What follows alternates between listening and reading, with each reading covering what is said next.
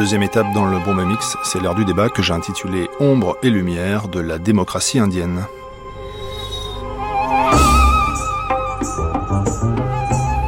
On a coutume de parler de l'Inde comme de la plus grande démocratie du monde. Sa constitution, rédigée en 1950, définit l'Union indienne comme une république laïque, pluriethnique et multiconfessionnelle.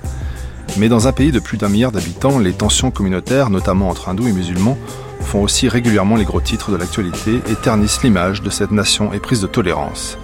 Pour débattre avec moi de l'équilibre politique du pays, j'ai invité ce matin Ingrid Terwat, politologue à Sciences Po, responsable des pages Asie et Accroix International, Violette Graff, spécialiste des musulmans en Inde au CERI, Centre de recherche international, et Raphaël Gutmann, consultant sur les questions du sous-continent indien. Good News, Good News from India, titré donc euh, The Economist en mai dernier pour parler des résultats des élections législatives euh, en Inde. Le National, une idée oubliée qui renaît avec le triomphe du Parti du Congrès, titré euh, un journal de Calcutta. Est-ce que vous, Ingrid Tarwat, Raphaël Gutmann et Violette Graff, ces résultats des élections législatives en Inde vous ont surpris? Oui, un, petit peu. Beaucoup d'observateurs euh, ne prédisaient pas une victoire aussi large du Congrès, même si le Congrès n'a pas obtenu la majorité absolue euh, au Parlement. Euh, moi, je lis beaucoup la presse indienne et, et l'ensemble de mes confrères indiens craignaient un, Parlement très très divisé. L'offre politique en Inde est, est très riche et on pensait voir la suite de l'essor des partis régionalistes et un, un parlement extrêmement composite et donc par conséquence un gouvernement extrêmement instable et un pays très du coup très difficile à, à gouverner et c'était d'autant plus inquiétant que les défis intérieurs sont immenses et que le contexte régional est particulièrement difficile. L'offre politique, vous dites, est très riche. Euh, il y a deux forces en présence, le Parti du Congrès, vous l'avez dit, et en face le BJP, plus, euh, on va dire, centre-gauche et droite. Est-ce que, en quelques mots, avec vous, euh, Violette Graff, euh, Raphaël Gutmann et Ingrid Terwat, on pourrait redire un petit peu les forces en présence, qui, qui, fait quoi et qui est qui dans cette Assemblée nationale? Donc, euh, Raphaël Gutmann. Euh, L'échiquier politique indien est, présente deux grandes forces politiques majeures, euh, le Parti du Congrès, qui est le parti de la jeunesse de l'Inde, et puis un second parti qui est arrivé au pouvoir à la fin des années 90, le BJP, un parti qu'on présente comme un parti nationaliste hindou. ça, ce, ce sont donc les deux parti majeur. Mais il y a toutes euh, d'autres partis euh, nationaux. Euh, les, les, partis communistes ont une certaine assise en Inde. Au Bengale et au Kerala. Bengale, donc tout à fait à l'est et au Kerala tout à fait au, sud. Au sud, euh, avec un parti communiste en particulier, le Parti communiste de l'Inde marxiste, qui dirige ces deux États que vous venez de citer. Les communistes ont été défaits au Bengale d'ailleurs. Ça c'est peut-être un coup de tonnerre. Ils n'ont pas été défaits, ils n'ont pas perdu le pouvoir régional, mais ils ont ils ont eu des mauvais résultats au Bengale. Ils ont eu des mauvais résultats dans l'ensemble du pays qui marque vraiment une chute, enfin un échec électoral par rapport aux élections, aux dernières, aux dernières élections de, de 2004, où euh, il, représentait la troisième force politique du pays et euh, où il représentait un, partenaire essentiel, mais extérieur euh, de, de l'Union au pouvoir dirigé par le Parti du Congrès. Alors le Parti du Congrès est au pouvoir depuis 2004. Est-ce qu'on peut dresser un petit peu un bilan de ce qu'ils ont fait avec la direction notamment de, de, du, Premier ministre Manmohan Singh eh bien, euh, l'Inde est, est, depuis euh, euh, les années 90 quand même dans une euh, dans un processus euh, de développement et d'essor, que ça soit sous le pouvoir du Congrès ou sous le pouvoir du, BJP. C'est un phénomène global. on observe quand même une affirmation qui se consolide avec avec des grandes des grandes initiatives. Euh, l'une des principales qui a eu lieu il y a quelques mois, par exemple, c'est la signature d'un accord nucléaire entre euh, l'Inde et les États-Unis, qui a été précédé d'ailleurs par euh, la signature d'un même accord avec l'Inde et, la France, et qui a permis, et c'est vraiment un, événement historique, à, à l'Inde de sortir de ce qu'elle considérait comme un apartheid nucléaire depuis qu'elle avait fait exploser sa première charge nucléaire en 1974. Ça, c'est au niveau, c'est au niveau extérieur, on pourrait dire. Au niveau intérieur, qu'est-ce qu'a fait le Parti du Congrès, notamment pour reconquérir euh, le, les masses rurales? Ingrid Terwatt euh, alors pour revenir au, Parti du Congrès et à ce qu'il il a essayé de faire, euh, lors de son précédent mandat, qui a duré de 2004 à 2009, pour cette masse rurale, cette Inde qui n'est pas l'Inde des grandes métropoles de, la croissance, enfin ou l'Inde visible, la plus visible. en fait, il y a eu deux lois qui sont assez fondamentales. il y a eu d'une part un, programme qui garantit 100 jours de travail euh, aux euh, saisonniers. Et, ça, c'est vraiment extrêmement important, même si la mise en place sur le terrain de cette mesure est extrêmement compliquée c'est tout de même une avancée très positive. Par ailleurs, il y a une autre loi qui s'appelle le Right to Information Act, le droit à l'information, et qui permet aux citoyens de saisir les organismes publics et d'avoir accès aux données publiques. C'est une garantie de transparence euh, qui était peu coutumière en Inde et, euh, et qui a été extrêmement suivie. Les gens ont tout de suite adhéré et c'est vraiment les deux grandes mesures phares euh, du premier gouvernement.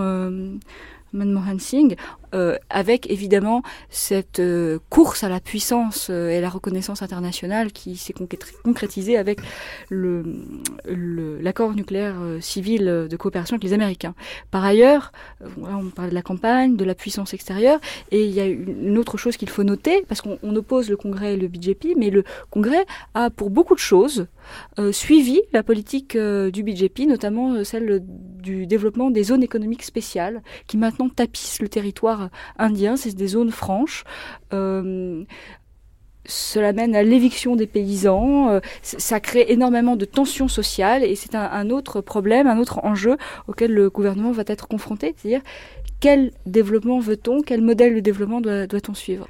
Donc on pourrait dire que la démocratie à l'indienne fonctionne. Je voudrais vous, vous donner à entendre un extrait du défi indien paru chez Actes Sud il y a quelques années par un Indien qui s'appelle Pavanka Varma, euh, qui est assez provocateur. Il dit la vérité est que la démocratie a survécu en Inde non pas parce que les Indiens sont des démocrates, mais parce que la démocratie est apparue comme l'instrument le plus efficace pour la conquête complaisante du pouvoir. Et un peu plus bas, il écrit Le miracle de l'Inde est que la pratique de la démocratie a prospéré à l'intérieur de ses frontières pendant plus de cinq décennies en l'absence de tempérament démocratique. Qu'est-ce que vous pensez de cette assertion d'un Indien sur la démocratie indienne? Zulfikar Bhutto avait dit ça, que l'Inde fonctionnait grâce à son chaos. C'est toujours, le paradoxe en Inde. Toujours le paradoxe en Inde. Euh, il est certain que les Indiens, je, m'inscris, euh, pas en faux, mais enfin je ne suis pas tout à fait d'accord avec euh, la réflexion que vous venez de mentionner. Je pense que les Indiens ont au contraire le sens de la démocratie, beaucoup plus que ce que nous l'imaginons chez nous, par exemple, on ne se représente pas ce que c'est. Le sens de la démocratie et euh, je dirais que c'est ce qui explique les, derniers événements. Chez les musulmans en tout cas, avec qui j'ai beaucoup discuté en février-mars, donc tout, récemment, ils étaient très conscients de, du côté éparpillement de la vie politique, de ces partis, euh, je n'ose pas dire ces oiseaux, mais presque. Vous, vous, parlez de Mayawati dans l'Uttar Je parle pas seulement de tous les partis de caste, de tous les partis religieux, de tous les partis diviseurs euh, qui faisaient des offres sur le marché pour euh, avoir tel siège et changer tel autre siège. Ce qui s'est passé en février comme scénario était absolument incroyable. Et c'était ça grande crainte personnelle, si vous voulez, pour l'Inde, c'est que justement, on arrive à ce que vous disiez, Ingrid, un Parlement qui ne pourrait pas... Euh, enfin, qui, ne, qui représenterait, si j'ose dire, la quatrième République dans ses pires moments en France, où on aurait passé son temps à marchander. Et alors, toutes les interviews que j'ai menées là, en février-mars dans les milieux les plus modestes, euh, je ne parle pas des, des, politiciens, il y en avait qui étaient clairvoyants, mais dans les milieux les plus modestes, tous ceux qui, croyaient en Mayawati, en Uttar Pradesh, euh, chef de file des intouchables, euh, dans euh, tel ou tel autre qui représentait les castes intermédiaires, etc., etc., tous les braves gens disaient on en a assez, et maintenant le parti du Congrès nous paraît la solution, ou tout au moins l'espoir que nous pouvons de nouveau nourrir. Et le mot d'ordre dans l'ensemble de la communauté musulmane ou des communautés musulmanes, parce qu'elles sont nombreuses, était on vote utile pour le candidat qui défend la laïcité.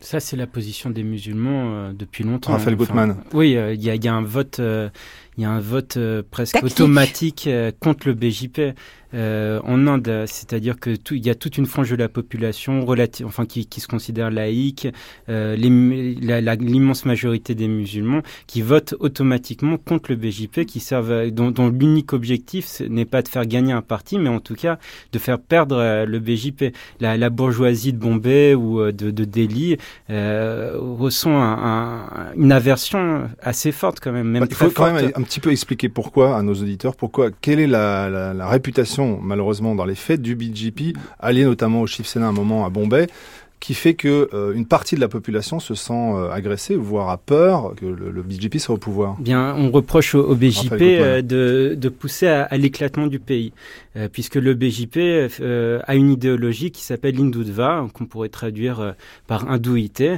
et qui considère que le caractère hindou de l'Inde prévaut sur toutes les autres identités, qu'elles soient musulmanes, chrétiennes, ce qui est contraire à la, à la Constitution de 1950, qui dit que le pays est laïque, multiethnique, pluriconfessionnel et que la liberté de culte est défendue. Effectivement. Euh, mais ce qu'on reproche au BJP, c'est d'avoir soutenu euh, de manière euh, plus ou moins directe, de manière plus ou moins officieuse, des émeutes qui ont eu lieu euh, en Inde, comme euh, les émeutes du Gujarat. Euh, Alors on va en parler, Gujarat, c'était 2002 avec 2000 morts. Un, un, peu, enfin, un, autour peu de, moins quand même. Autour mais, de 2000 ouais. morts. Mais comme on, on, parle beaucoup de Bombay, il y a eu aussi des épisodes entre, de, de violence entre hindous et musulmans en 1992-1993. On est là aussi obligé de reparler de, de la ville d'Aodia dans ce dans en ce Uttar Pradesh, en Uttar Pradesh, ce, cet État du Nord le plus peuplé de de l'Inde qui comprend non seulement euh, la ville d'Aodia, mais aussi euh, la ville de Benares, mais aussi Lucknow qui est cher à votre cœur, euh, Violette Graff. Ingrid Terwat sur euh, sur, cette, sur cette idée pour le BJP que l'Inde devrait appartenir aux hindous, ce qui est contraire, on pourrait dire, à l'esprit de, de, la création même de... C'est contraire à l'esprit de la constitution indienne, qui dit très clairement dans son premier article que l'Inde est une démocratie socialiste laïque et le mot qui est employé est secular, c'est-à-dire le, le sécularisme à l'indienne, c'est pas la laïcité à la française telle qu'on l'entend, mais l'équidistance de l'État envers les différentes religions. Et les musulmans sont la deuxième religion numériquement en Inde. Euh, donc il y a une neutralité de, l'État. Euh, donc c'est vraiment contraire euh, à la Constitution. Alors pourquoi euh, le, le, BJP défend cette idée d'une Inde hindoue euh, et défend ce, cette, idée, ce qu'on appelle le Hindu Rashtra, c'est-à-dire l'État hindou et Parce qu'il faut comprendre que le BJP n'est pas du tout un parti politique comme un autre.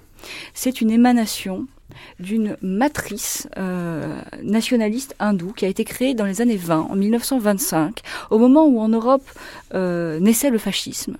Et sur le modèle des faisceaux, en, en, en bonne partie mussoliniens, ils ont euh, des, des, uniformes qui font penser euh, aux uniformes fascistes et beaucoup de pratiques qui font penser au, au fascisme et au totalitarisme plus généralement.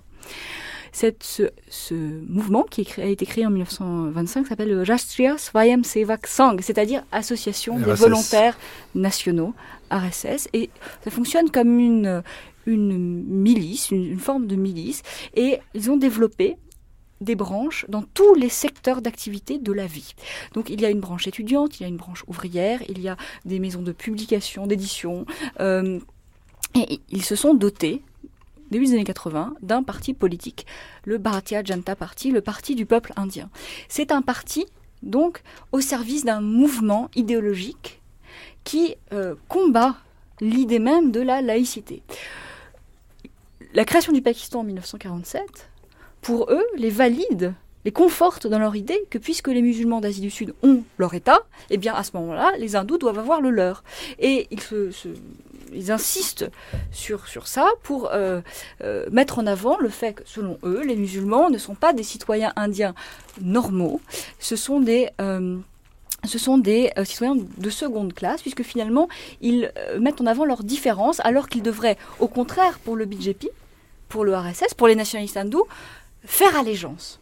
Et toute la politique du BJP, bon évidemment, euh, au moment des élections c'est c'est beaucoup plus complexe parce qu'il s'agit de séduire un électorat également, donc ils, sont un petit peu un peu entre deux chaises, mais grosso modo pour le BJP et plus largement la mouvance nationaliste hindoue, les musulmans doivent faire allégeance, doivent reconnaître leur part d'hindouité, doivent se tenir soumis à la majorité hindoue. Une réflexion de enfin, Raphaël Pour nuancer, euh, enfin, je suis d'accord avec Ingrid, mais juste pour nuancer, il faut savoir qu'à l'intérieur même du BJP, il y a une aile euh, modérée, très pragmatique, et une aile euh, beaucoup plus extrémiste. Un, exemple et qui, qui, a quand même une importance euh, grande, c'est que au moment où le BJP était au pouvoir, euh, c'est-à-dire euh, véritablement de 98 à 2004, le premier ministre de l'époque, Vajpayee, était un modéré. Et, et, et, et, le BJP n'a pas, sous, sous la direction de Vajpayee en tout cas, n'a pas profité de, de, de, de, de de la possession du gouvernement, de, de, la direction du pays, pour imposer des normes qui soient véritablement anti-musulmane à l'ensemble du pays. Euh, mais ça, c'était avec Vajpayee. Le problème et l'une des raisons pour lesquelles peut-être euh, le BJP, le a, reçu de, de, mauvais résultats lors des dernières élections, c'est qu'aujourd'hui, le BJP est surtout représenté par son aile euh, enfin très conservatrice, voire extrémiste, avec euh, avec euh, le candidat qui était Advani, euh, qui était celui qui a qui a porté le mouvement de la destruction de la mosquée Babour à Ayodhya et avec en, 1992 et avec un, numéro 2 dans ce parti qui est Narendra Modi, qui a véritablement pour le coup une image anti-musulmane radicale. Non, donc juste, on est tout à fait d'accord. C'est vrai que le BJP est un parti qui est, qui est un petit peu euh, divisé. Euh, parce qu'il y a certains modérés, entre guillemets, qui voudraient en faire l'équivalent hindou des démocrates chrétiens. Euh, et qui voudraient normaliser le parti. Mais c'est un parti qui, je vous l'ai dit, est pas du tout un parti comme un autre et qui est tellement organiquement et historiquement lié à cette milice nationaliste hindoue que c'est très très difficile pour eux de se dégager de cette tutelle. Donc, on, on l'a compris, l'Inde, c'est une, une Inde multiple. 80% de la population, donc sur un milliard, est hindou, mais il y a quand même une grosse proportion, une minorité, ce que vous appelez euh, un peu effacée, euh, un peu mal aimée, 13,4% de la population, soit 140 millions d'habitants, qui sont musulmans. Qui sont les musulmans en Inde, Violette Graff? Parce que c'est pas un bloc monolithique. Ce n'est pas un bloc, et aujourd'hui, il doit être 160 ou 170 millions, ce qui est énorme. Ce sont les fils du sol, comme on dit là-bas ethniquement, ils font partie du même stock pas seulement euh, dans le sens euh, patriotique d'aujourd'hui, mais ils appartiennent vraiment à l'Inde autant que les plus indigènes euh, des, des, tribus du Sud, par exemple. Ils appartiennent vraiment au même stock ethnique que les autres.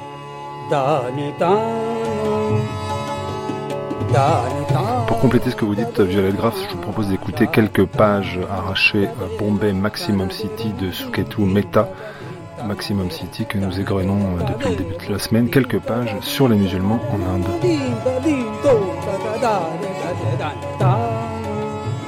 L'Inde est ainsi le deuxième pays musulman du monde. Un demi-siècle après la partition, elle accueille toujours plus de musulmans que le Pakistan. En choisissant d'y rester, ces derniers ont clairement indiqué leur préférence et pourtant, la plupart des hindous de la ville ne croient pas une minute à leur amour de l'Inde. Ils partagent plutôt l'avis de Baltakre, qui, juste après la destruction de la mosquée Babri Majid, écrivait dans le journal de son parti Le Pakistan n'a pas besoin de franchir la frontière pour attaquer l'Inde. Les 150 millions de musulmans indiens qui y vivent en fidèles sujets pakistanais préparent un soulèvement armé. Ils représentent l'une des sept bombes atomiques du Pakistan. D'ailleurs, de quelque nationalité qu'il soit, un musulman est d'abord et avant tout musulman. La nation est pour lui d'une importance secondaire. Fin de citation.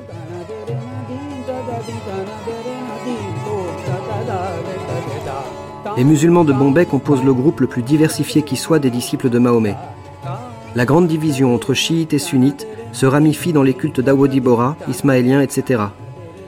L'islam, tel que le dépeignent les partis de l'Hindoudva, est d'autant plus effrayant qu'il paraît monolithique. En réalité, nombre des groupes qui s'en réclament ont entre eux des rapports plus tumultueux qu'avec les hindous. Il n'en est pas moins vrai que les émeutes les ont rapprochés. Les riches d'Awadibora de Malabar Hill ont découvert qu'ils avaient un point commun avec les sunnites Bihari, cantonnés dans les bidonvilles de Madanpura. la remise en question très publique de leur identité de citoyens indiens. Ils se sont rendus compte qu'il n'y avait pas dans ce pays pire crime que d'être musulman.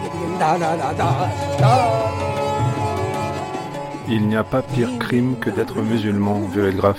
Vous avez chez les musulmans à peu près 90% précisément de gens qui viennent du sol. Et puis il y a les descendants des envahisseurs, les, euh, tribus euh, qui ont dévalé d'Asie centrale à partir du 10e, 11e siècle et qui ont laissé de très mauvais souvenirs. Parce que passant par euh, ce qui est aujourd'hui la célèbre passe de Khyber, Afghanistan, Pakistan, etc., certaines de ces tribus sont vraiment arrivées en pillardes et ont tout cassé, démoli tous les temples. Dans le nord de l'Inde, il n'y a plus de grands temples hindous. Alors ça, ça reste très ancré dans le souvenir de, ceux qui maintenant s'acharnent à, à, obtenir euh, un pays hindou. Les traces de destruction sont encore visibles. Et euh, sous les mosquées, sous certaines mosquées euh, d'aujourd'hui, à Bénarès par exemple, vous avez les restes de temples hindous. À Ayodhya, c'est ce qui s'est passé. Il y a un soubassement hindou, dit-on, à l'endroit où le dieu Ram serait né et où l'empereur moghol a fait construire une mosquée. Il y a donc un ensemble de souvenirs vrais ou faux, attisés par les adversaires, et à quoi s'est ajouté alors dramatiquement au XXe siècle la partition? Cette partition qui pèse encore à chaque instant sur le, le vécu euh, des musulmans. 1947, 15 millions de personnes euh, traversent la frontière 500 000 morts. Euh, avec des massacres terribles. Ça, c'est l'aspect sanglant, affreux de la partition elle-même.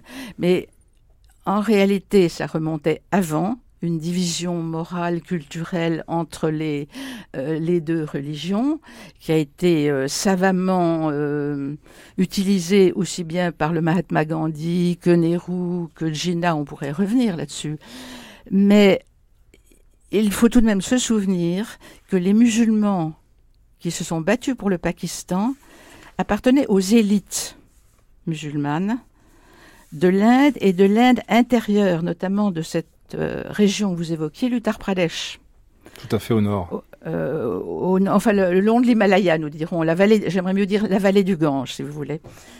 Et toutes les élites qui s'étaient battues alors pour obtenir des droits lors d'élections qui, à l'époque, posaient problème, un homme, une voix, eh bien, il n'emportait pas la majorité, ces élites musulmanes ont cru que le Pakistan serait une réponse.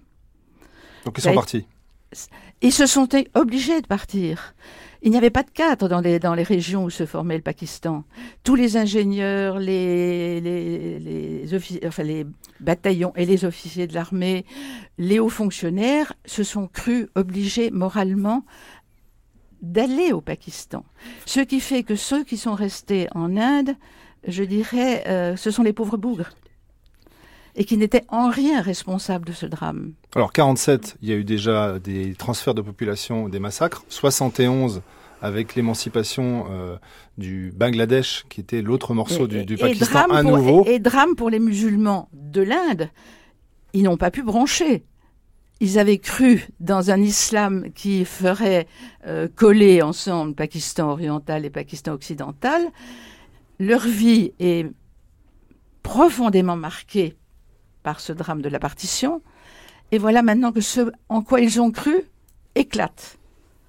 Mais ils n'ont pas bronché, ils ne pouvaient pas se permettre de broncher. Pourtant, il y a des grands exemples. Abdul Kalam, le père du programme nucléaire indien, qui a été président de 2002 à 2007, c'est quand même un exemple pour la minorité musulmane qu'on peut accéder au pouvoir et à, une visibilité. nous sommes d'accord. Je dis toutes les élites sont parties. Il en est resté quand même quelques-unes mais euh, je dirais beaucoup plus dans le sud de l'Inde, qui a été beaucoup moins marqué par le drame de la partition. La partition, euh, c'est là qu'il faut faire une différence entre le nord et le sud. Mmh. Le nord est encore aujourd'hui d'aspect monumental musulman. Les grands temples, l'hindouisme visible, il est dans le sud. Mais il est aussi dans des régions où les musulmans ne posaient pas problème. C'était un islam venu par la mer, contrairement à ce que je vous disais pour le Nord et les invasions venues d'Asie centrale. Et les relations euh, intercommunautaires sont bien meilleures. Vous avez des hommes d'affaires dans le Sud qui sont musulmans, dans le Nord, il n'y en a pas beaucoup. tout ça est en prenant en compte, vous comprenez, région par région, euh, les forces économiques, politiques, humaines sont profondément différentes. Oui, je, voudrais complètement abonder dans ce sens et rappeler que dans le nord du pays, notamment dans les familles, la partition n'est pas si loin. C'était il y a une soixantaine d'années et qu'on on en parle encore. C'est encore dans les mémoires des gens, dans les mémoires euh, des parents, des grands-parents. Les, les, gens se souviennent de ces trains qui revenaient euh, avec des cadavres. Les, gens ont commencé à regarder leurs voisins musulmans, leurs voisins hindous un petit peu différemment. Et ces souvenirs familiaux marque profondément les attitudes sociales et politiques. Euh, par ailleurs, c'est vrai que la population musulmane indienne s'est retrouvée sans, euh, sans leadership, enfin avec un leadership bien, bien affaibli. Et il y a eu un rapport qui a été publié il y a trois ans, le rapport d'un... Sachar Report. C'est ça, le, le, rapport du comité Sachar, Monsieur Satchar, c'est un haut magistrat euh, à qui on avait demandé un, un rapport sur l'état des musulmans en Inde. Et une des conclusions euh, très intéressantes, enfin un des constats qu'il fait, est que les musulmans sont euh, ce qu'on appelle en Inde backward, arriérés. Alors c'est pas du tout un jugement moral, bien sûr. Il s'agit de constater le retard de développement socio-économique. Et une des propositions intéressantes de ce euh, rapport, c'était de faire bénéficier les musulmans des, euh, de la politique de discrimination positive dont ont pu bénéficier les intouchables d'une part bien sûr, mais aussi ce qu'on appelle dans la Constitution les autres classes défavorisées. Dites basse caste. Oui, c'est appelé classe. On, la, la, la, Constitution indienne dit classe, justement, dit pas caste. Alors, un chiffre pour illustrer ce que vous dites, Ingrid Tarwatt 27% des postes dans l'administration sont réservés pour ces autres classes mm. ou autres basses castes. Mais ce qui a, le, le, on pourrait dire le pendant de cette discrimination positive, c'est que les hautes castes hindous se sont rebellés en disant euh, il y a des postes dans l'université auxquels on ne peut pas concourir puisqu'on n'appartient pas aux basses castes. Euh, oui, ça c'est un discours qui est très courant euh, chez les hautes castes. Euh... Mais Violette Graff, ah. alors la, la ah conclusion de ce rapport qui dit que les musulmans sont discriminés et peut-être pourraient bénéficier de la discrimination positive, est-ce que ça fait pas des musulmans une cible idéale aussi en disant on va leur allouer une part de euh, postes, mais est-ce que ça les, ça en fait pas, oui, une cible, une target pour euh, justement ces idées du BJP qui par Ils sont target de toute façon. Non, simplement, il y a dans cette affaire-là, d'abord le rapport Satchar a eu euh, des incidences extraordinaires dans les élections qui viennent de se dérouler. J'avoue que je n'aurais pas imaginé à ce point, mais euh, par exemple au Bengale communiste, euh, les musulmans qui votaient communistes ont laissé tomber cette fois-ci à cause du rapport Satchar. D'autre part, le drame, enfin le, un drame moral, je dirais, pour les musulmans, c'est qu'ils n'ont jamais admis qu'il y avait des castes chez eux. Comme les chrétiens, donc, admettre pour eux moralement et concrètement de prétendre à des postes au nom d'une classe économique éventuellement. Mais en fait, ce sont des sous-castes. Et, et c'est chrétiens compris, vous serez d'accord, Ingrid Oui, tout à fait. C'est parce que ces religions sont arrivées en Inde par le commerce, par la guerre, par la colonisation et par bien d'autres moyens euh, sur un, dans une société hindoue. Et, et, et, ces religions se sont construites de façon plus ou moins syncrétique sur un terreau hindou. Et c'est là une difficulté pour les musulmans et pour les chrétiens euh, d'admettre que d'un côté, il y a cet universalisme merveilleux auquel ils, ils prétendent par leur religion, une religion de fraternité, mais que d'un autre côté, dans leur vie quotidienne, dans leur pratique euh, quotidienne et politique, ils sont travaillés, comme les hindous, comme leurs concitoyens, par des questions de caste. Et c'est là un tiraillement euh, qui a fait apparaître ce rapport. Excusez-moi de vous interrompre. Regardez les annonces matrimoniales, mmh. par exemple, dans la Milli Gazette, qui était censé, enfin un journal musulman, très solidement fait d'ailleurs et euh, très crédible. Les annonces matrimoniales, on vous annonce la couleur, on vous annonce la caste, on vous annonce euh, le, le, groupe religieux ou la, la sous, sous croyance, enfin pas sous croyance, mais secte à laquelle vous appartenez, c'est extraordinaire. Et ce phénomène est aussi visible chez les chrétiens, en particulier au Kerala, où à l'intérieur même des églises, on, peut savoir de quelle caste est originaire euh, les, les, fidèles euh, par rapport à l'endroit où ils s'assoient euh, dans l'église, s'ils sont assis ou s'ils si, sont par terre. Donc, et c'est ce que, et, il y a eu un très bon livre sur les chrétiens de l'Inde qui a été publié il y a quelques mois, qui s'appelle justement Les chrétiens de l'Inde et qui parle du phénomène d'inculturation.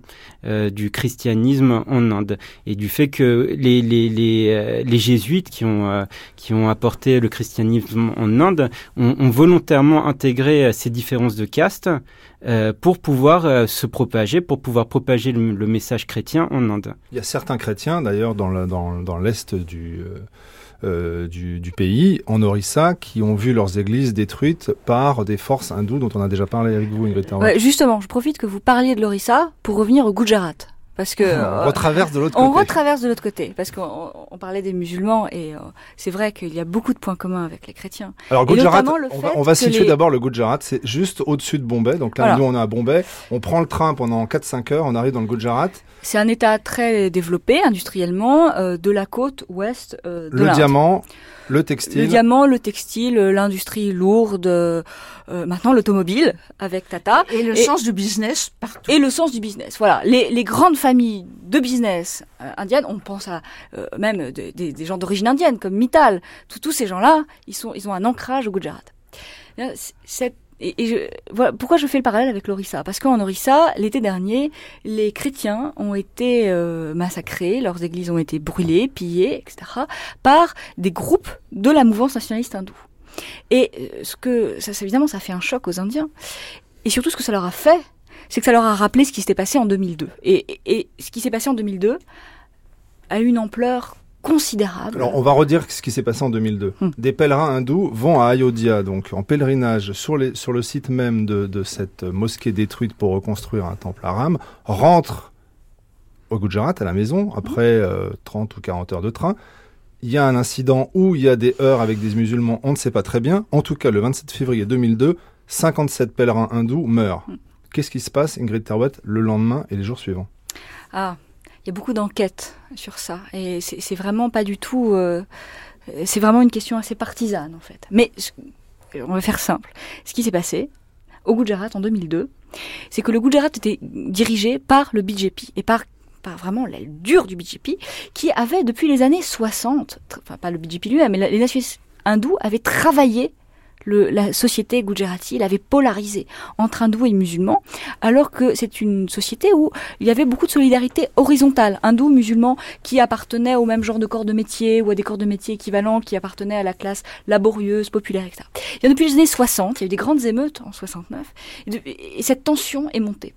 Et euh, le gouvernement BJP du Gujarat en 2002 euh, avait complètement hindouisé la structure d'État, et a décidé de prendre comme prétexte euh, ces pèlerins qui s'étaient fait euh, tuer euh, pour lancer des grands pogroms.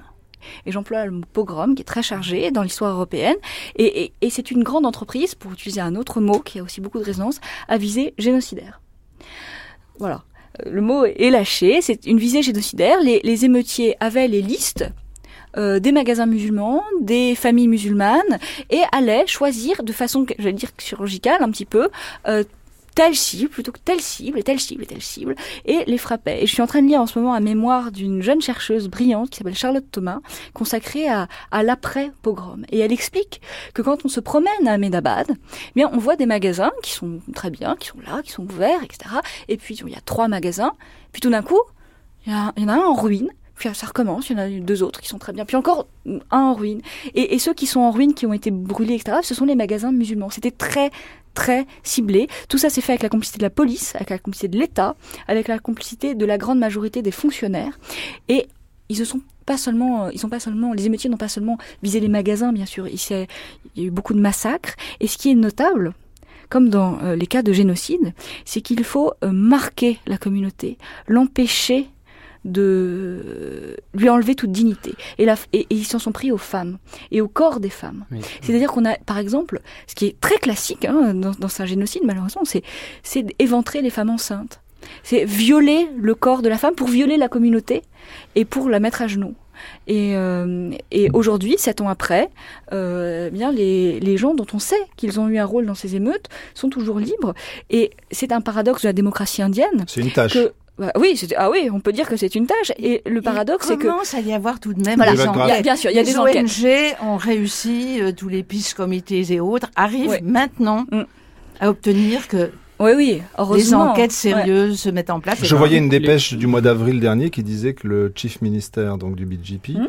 euh, puisque chaque État est dirigé par un super gouverneur un peu à l'américaine, Un chief, un chief- chief minister, allait- il y a une enquête qui va être ouverte sur lui, donc ça fait sept ans. Et la, la justice indienne est très lente, mais là ils ont quand même euh, la- la- mis la- le temps. elle existe, la justice indienne. Il y a eu des enquêtes. euh, euh, je me souviens très rapidement après les pogroms, Amnesty International, par exemple, ou des ONG locales hein, indiennes, ont commencé à recueillir les témoignages. On le savait. Et ce qui est un, un paradoxe, c'est que Narendra Modi, qui a, qui a été le, le cerveau hein, derrière tout ça, ou, le plus haut responsable, en tout cas de l'État, Donc ce chief du Gujarat. bien, il a été réélu triomphalement juste après. Et c'est là, le, alors que on ne peut pas dire aujourd'hui qu'on n'a pas accès à l'information. Et les Indiens, croyez-moi, lisent les journaux, euh, beaucoup, se tiennent très informés. La, la presse au Gujarat a joué un rôle particulièrement pervers de toute façon. Et euh, en tout cas, les électeurs locaux ont, euh, ont adhéré.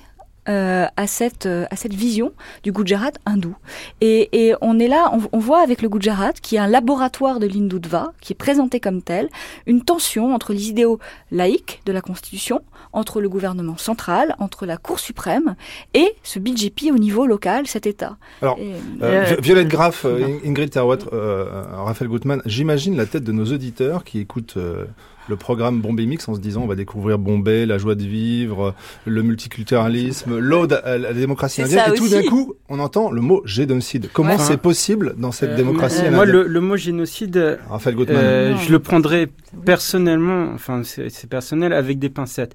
Le, le phénomène décrit, pour moi, il s'agit véritablement de pogrom. Ça me fait penser à la partition de l'Inde, comme si euh, le- les événements au Gujarat étaient la poursuite de la partition. Parce que un moment où on a euh, euh, détruit le corps de- des femmes volontairement et, le corps des hommes aussi, c'est vraiment la partition. Euh, par exemple, si je parle du corps des hommes dans ce cas précis, on baissait le pantalon des personnes pour voir s'ils étaient circoncis ou pas, c'est-à-dire pour savoir s'ils étaient musulmans ou pas. Et selon que la personne qui avait baissé le pantalon était lui un musulman ou un hindou, il le, il le trucidait, il le, il le tuait. Il s'est passé Euh, la même chose en 93 dans les émeutes à Bombay. voilà, et je- vraiment, je maintiens la. Je dis pas que c'est un génocide, heureusement qu'on n'en est pas arrivé là. Mais c'était, il y avait une visée, il y avait une entreprise génocidaire qui était derrière. Quand on, on lit les déclarations de Modi, les textes du RSS, c'était l'idée derrière.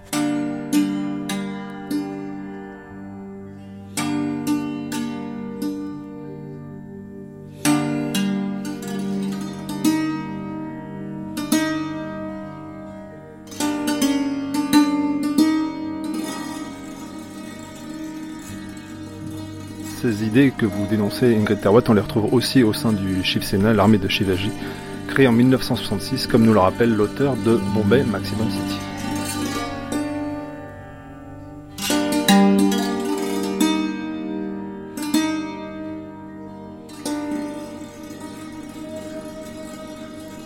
En mai 1966, il y a eu une annonce dans le journal Marmik concernant une organisation de jeunes qui allait être fondée. Elle devait s'appeler le Shiv Sena.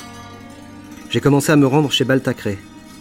D'ailleurs, la noix de coco a été brisée le 19 juin 1966 dans sa maison. Pour les hindous, briser une noix de coco au début d'une importante entreprise est une sorte de puja ou d'acte religieux. Il y avait 18 personnes présentes, à 8h20 du matin. J'étais une des 18 personnes présentes. Quatre d'entre nous faisaient partie de la maison. Balsaïb lui-même, son père et ses deux frères. La première réunion a duré environ une demi-heure. Dans la pièce principale de leur petite maison, le père qui était vieux occupait cette pièce. Il écrivait tout sur une machine à écrire à clavier Marat. Elle est toujours dans la maison en souvenir de lui. C'est le père de Baltacré qui a trouvé ce nom de Shiv Sena, l'armée de Shivaji. Shivaji, le guerrier, chef des Maraths au XVIIe siècle et père de la gloire militaire Marathe. L'une de ses plus célèbres maximes dit Ne parle pas, agis.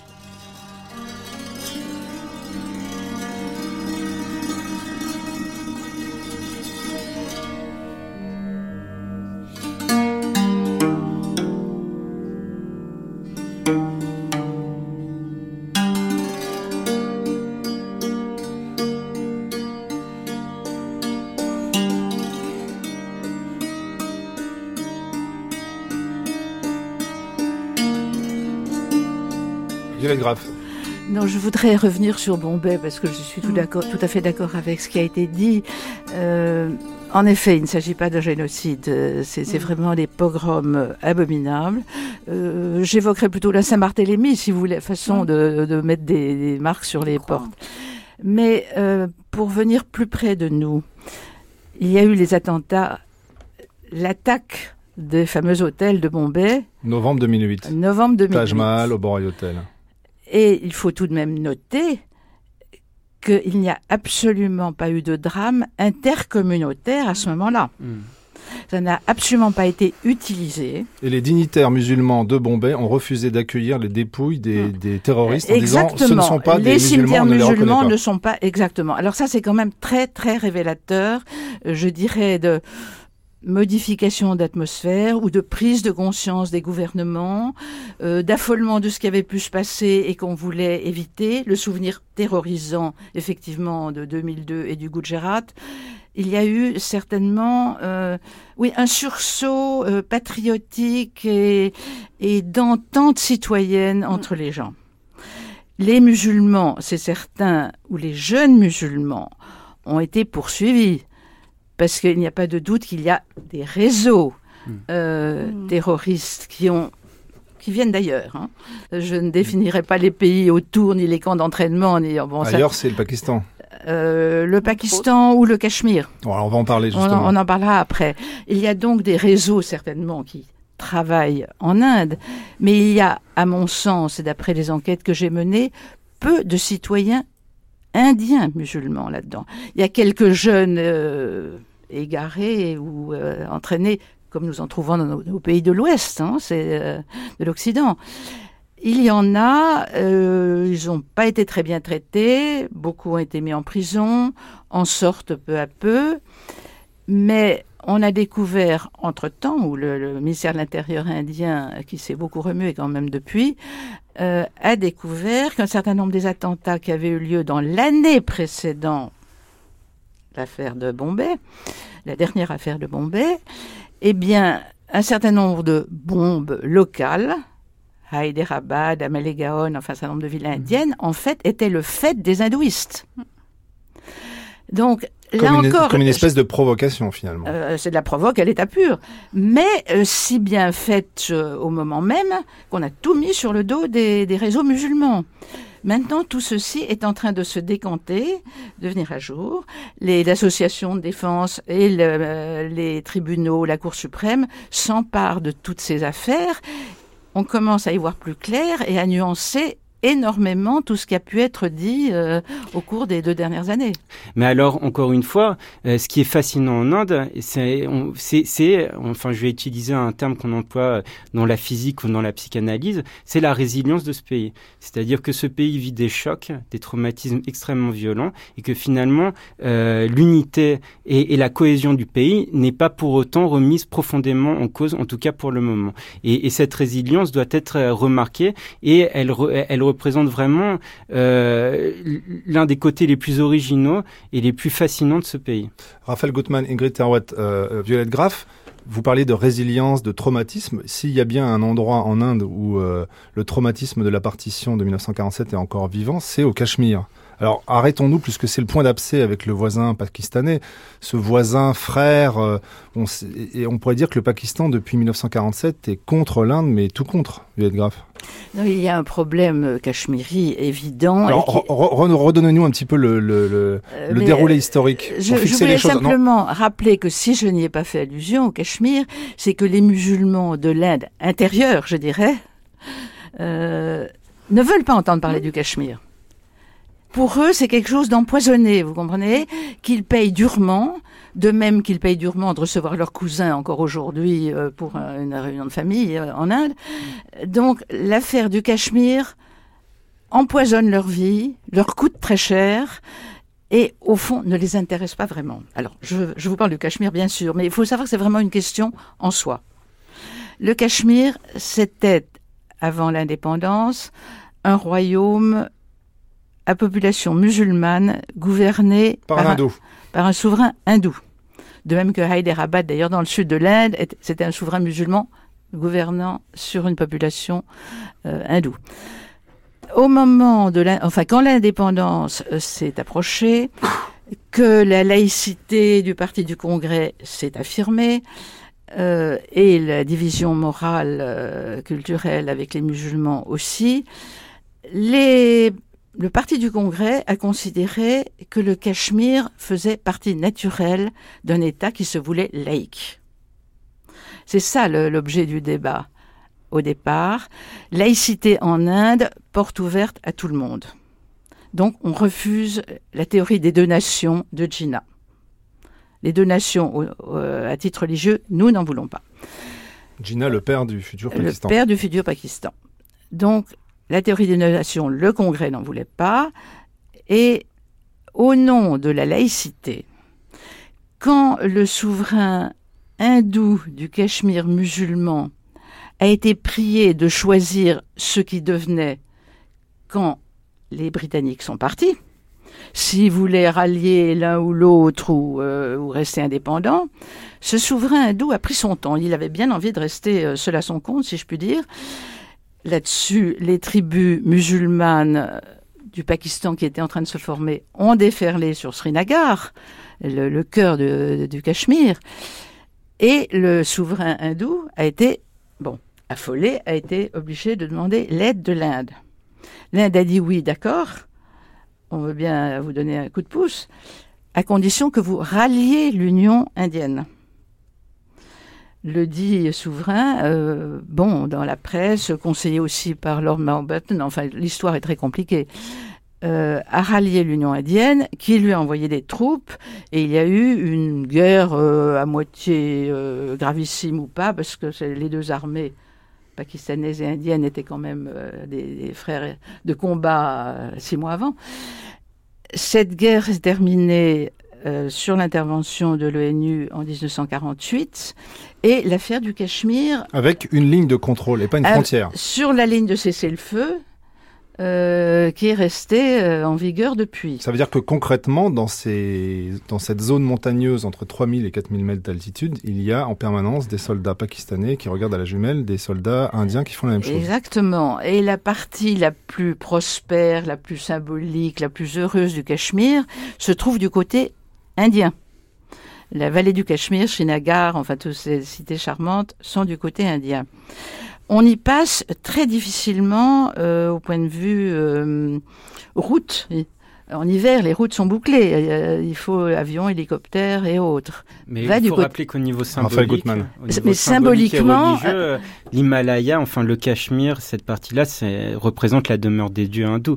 Donc c'est un lieu, encore une fois, du, qui, qui, a une résonance extrêmement importante auprès des hindous. Là aussi, soit très... historiquement, culturellement, l'histoire est extraordinairement compliquée.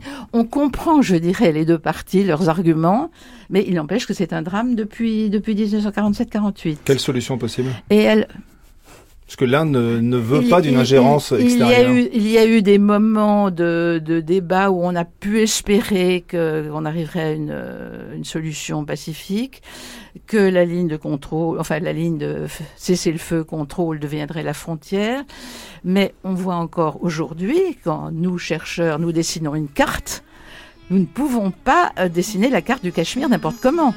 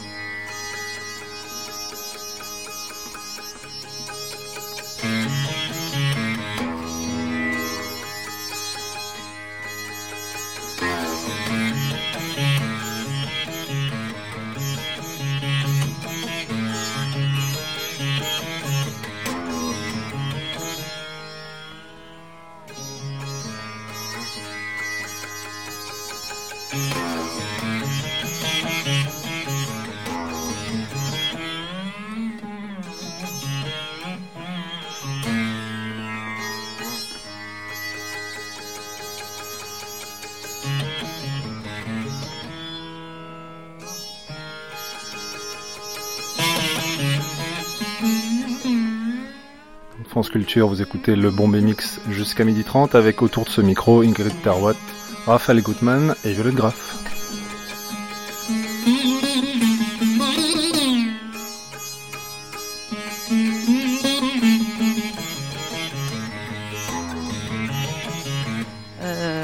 Ingrid Tarwat, vous vous occupez des pages du courrier international et euh, je relève dans, dans, dans votre publication de janvier 2009 un article d'un journaliste britannique d'origine pakistanaise qui disait Inde-Pakistan, une frontière tellement inutile. Vous qui connaissez si bien le sous-continent indien, est-ce que vous pensez que il y a encore des gens qui sont nostalgiques de, de cette Inde sans la partition. Ah, il y a beaucoup de gens qui sont nostalgiques de cette Inde avant la partition.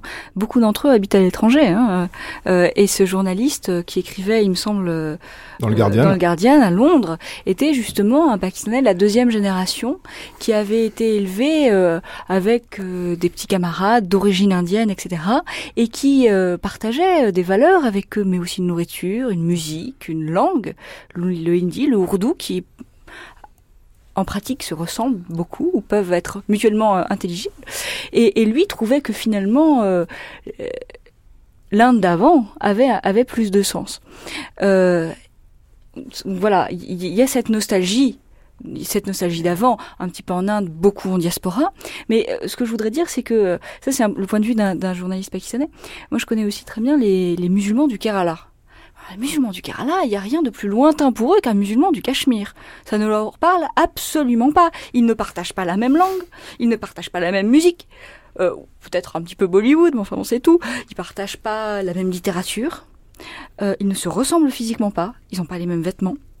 Euh, donc c'est finalement un jeune britannique d'origine pakistanaise se sentira plus d'affinité avec un cachemiri indien qu'un de ses concitoyens dans le sud de l'Inde. Donc c'est assez complexe, cette, toute cet imaginaire régional.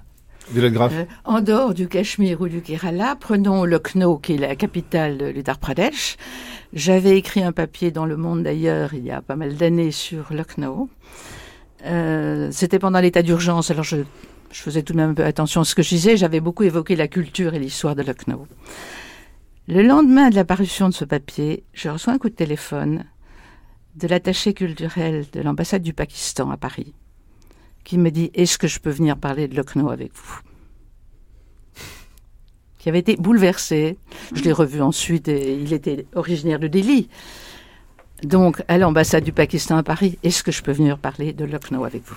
Je voudrais aussi rajouter euh, une chose, c'est que c'est deux pays qui sont extrêmement proches culturellement et, et, et beaucoup de gens actifs en politique aujourd'hui sont nés avant la partition. Advani est né dans ce... Advani, c'était le, le, candidat, le premier ministrable du BJP pendant les élections. lui, il était né dans ce qui est devenu le Pakistan. Manmohan Singh, l'actuel premier ministre, est né dans le territoire qui est devenu le Pakistan. Euh, Pervez Musharraf, quand il était président du Pakistan, bien lui, il était né à Delhi, je crois. Il me semble que c'était à Delhi. Euh, il avait, il y avait eu un voyage officiel. Il était venu avec toute une délégation et sa mère. Et sa mère était allée dans un quartier du vieux Delhi. Elle avait retrouvé sa maison ancestrale. Donc il y a des liens très très forts. Euh, et on raconte que plus maintenant, maintenant, parce que les générations d'officiers ont passé, mais il y a encore quelques décennies, quand il y avait des guerres et, des signatures d'accords de, de, reddition ou de paix ensuite entre l'Inde et le Pakistan. Bien les officiers se racontaient des histoires de, de l'école militaire, de l'école des cadets. Souviens-toi quand on était camarades. Donc il y a cet esprit. Euh, par ailleurs, il y a des régions qui sont coupées en deux. Le Punjab, il y a une partie du Punjab qui est au Pakistan, une partie du Punjab qui est en Inde. Des gens qui parlent la même langue, avec des dialectes un petit peu différents, etc. Et euh, moi, je me, je me souviens, c'est un petit peu anecdotique, mais c'est assez révélateur. Je me souviens être allé voir un film, un film de Bollywood, qui s'appelle Vir Zara. C'est une histoire d'amour entre un Indien et une Pakistanaise. C'est toujours une histoire d'amour. C'est toujours une histoire d'amour. Mais là, c'était sur fond euh, de conflit indo-pakistanais. Et, euh, et il y avait des, dans la salle des gens qui disaient Ah, c'est merveilleux, c'est merveilleux, cette histoire d'amour entre Indienne et Pakistanais, oh, comme c'est beau, etc. Et puis quelqu'un euh, fait remarquer dans la salle C'est pas du tout une histoire d'amour entre un Indien et une Pakistanaise, enfin, c'est une histoire d'amour entre un Punjabi et une Punjabi. effectivement, c'est ça, c'est ça. C'est, il y, y a maintenant, une, par exemple, une conférence euh, Punjabiyat, une Punjabiyat euh, Conference, une conférence de l'identité punjabi. Et il y a énormément de, de voyages, de, de, les familles se reçoivent de part et d'autre, il y a des échanges, etc. Donc dans la vie quotidienne des gens, dans leur imaginaire, euh, c'est très lié. Non, j'aurais voulu revenir au Cachemire proprement dit, puisqu'on avait commencé à évoquer toute cette euh, histoire. Le Cachemire reste un brûlot, euh, mais je pense que le gouvernement indien a mesuré un certain nombre d'erreurs politiques qui ont été faites et qui ont amené lors d'élections euh, truquées euh, des, des, gens au pouvoir qui ne représentaient pas du tout les sentiments des Cachemiris. Il y a eu depuis des moments de paix, des moments d'occupation de l'armée qui sont tout de même très durs, des combats euh, dans la zone de Kargil qui ont à nouveau opposé l'armée pakistanaise et l'armée indienne, et où, par parenthèse, les soldats musulmans indiens sont morts en masse, sont tombés en masse en excellents citoyens indiens. Euh, autrement dit, la question du Cachemire est je ne dirais pas gelée sur place, parce que l'armée indienne y est toujours, mais et, occupe sérieusement. Mais il y a tout de même beaucoup moins de troubles. La population a voté très librement, me semble-t-il, pour les informations que j'en ai lors des dernières élections. Il y a tout de même un gouvernement légitime. Euh, tenu par le petit-fils du grand homme du, euh, du Cachemire laïque, un certain Omar Abdullah, dont le père vient d'être élu d'ailleurs au Parlement euh, central. Et on peut espérer que sur le plan intérieur proprement dit indien, euh, l'affaire soit moins aiguë qu'elle ne l'a été. De là à dire justement que ces réseaux qu'on évoquait ne sont et qui sont, passés par les camps d'entraînement au Cachemire euh, sont moins actifs. On peut l'espérer, on n'en sait rien. Euh, mais tout ceci, côté indien, a tout de même tendance à s'apaiser. Et la question du Cachemire reste bien entendu posée, mais je pense en termes moins brûlants qu'elle euh, qu'elle a été. La question du Cachemire est bien sûr centrale, très importante, etc. en Inde, mais pour les électeurs, dans un pays où 47% des enfants sont euh, victimes de malnutrition, c'est pas la question la plus pressante, notamment au sud du pays. Raphaël Gutmann Rappeler uniquement que malgré tout, euh, les attentats de Bombay ont été justifiés par euh, les assaillants en partie au nom euh, du Cachemire. Donc il y a quand même une relation au niveau du terrorisme. Mais, c'est pas la vie de l'Inde. ah, c'est, non, je suis d'accord. Je suis d'accord. C'est pas. Non, non, je suis d'accord. C'est pas la vie de l'Inde et c'est pas un, thème. C'est pas un thème qui a été soulevé les masses. Ils ont aussi parlé de la Palestine. Bon, ça, ça n'a pas d'impact sur les pas tellement d'impact sur les Indiens, ça. Ah, la Palestine, je pense pas. Non, mais euh, le Cachemire a quand même, enfin, un impact, mais c'est vrai, c'était pas un des thèmes de campagne euh, mm. centraux. Le mot de la fin. Je le laisse à Safraz Mansour, donc ce, ce journaliste d'origine pakistanaise qui écrivait dans le Guardian, repris donc dans le Courrier international euh, en janvier 2009, qui dit à la fin de son article l'Inde, le Pakistan, ça revient au même. Le Pakistan est comme une jambe coupée qui serait séparée du corps et qu'on voudrait voir courir d'elle-même.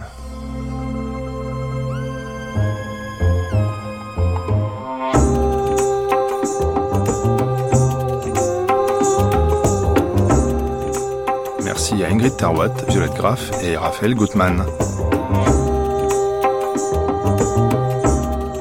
Reste avec nous, le Bombay Mix continue. Dans un instant, c'est l'heure du documentaire. Salam alaikum Bombay.